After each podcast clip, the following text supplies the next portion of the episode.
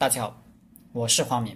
这节课我们接着分析《谋攻篇》原文：“以鱼待不鱼者胜，知胜五道之四。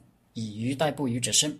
鱼是预料、预备、防备的意思。成语‘尔虞我诈’就是相互防备、相互欺骗的意思。《左传》说：‘不备不虞，不可以试。’没有预先准备，没有周密防备，那是不可以带军队的。”《孙子兵法》说：“无事其不来，事无有以待也；无事其不攻，事无有所不可攻也。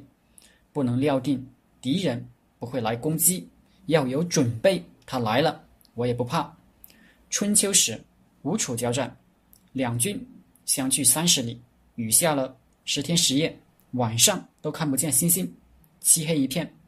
楚军左使其相对。大将军子期说：“这么恶劣的天气，吴军肯定认为我们没有防备，一定来偷袭，不予备之。于是立好阵势等着。吴军果然来了，一看楚军严阵以待，占不到便宜，转头骗撤。楚军也没追击，因为知道他有所防备。等吴军走远了，左使又说：他们。”往返六十里，回到营中，又累又饿，大将要休息，士兵要吃饭，肯定防备松懈了。咱们急行军三十里，摸上去，定可一鼓破之。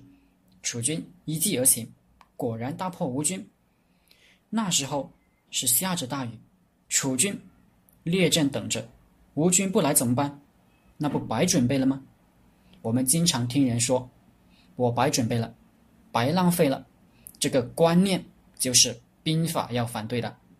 兵法百言，宁使我有虚防，无使彼得时长。宁可我白准备，也不能让他万一来了，让他得手。准备，绝大部分准备都是白准备，因为准备本来就是不防一万，只防万一的。所以每一次有准备，背后都有。九千九百九十九次来准备，左使并非料事于神，料定吴军一定会来，他只是按操作规程做好准备。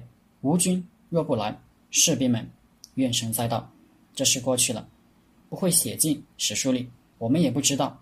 吴军来了，他就名垂青史了。两千多年后，我们还能知道这事，可见这样的事是很少发生的。一位。在法国到达尔公司工作的人说，他们公司每次开大会都有一个安全官先做半个小时安全介绍。这酒店什么情况？走火通道、逃生门在哪？防火面具在哪？灭火器在哪？如果发生火灾，按什么程序逃生？如何自救、互助？及急救等等，按咱们百年大计，进度第一，质量第二，安全第三的价值观，这喋喋不休的半个小时安全课，每个人都听过几百遍了，得浪费多少时间？这就是要真正认识以防万一的，防的就是万分之一。我们很多家长，孩子坐车都不给他备儿童座椅，认为没事。却没选过，万一有一次是，孩子就没了。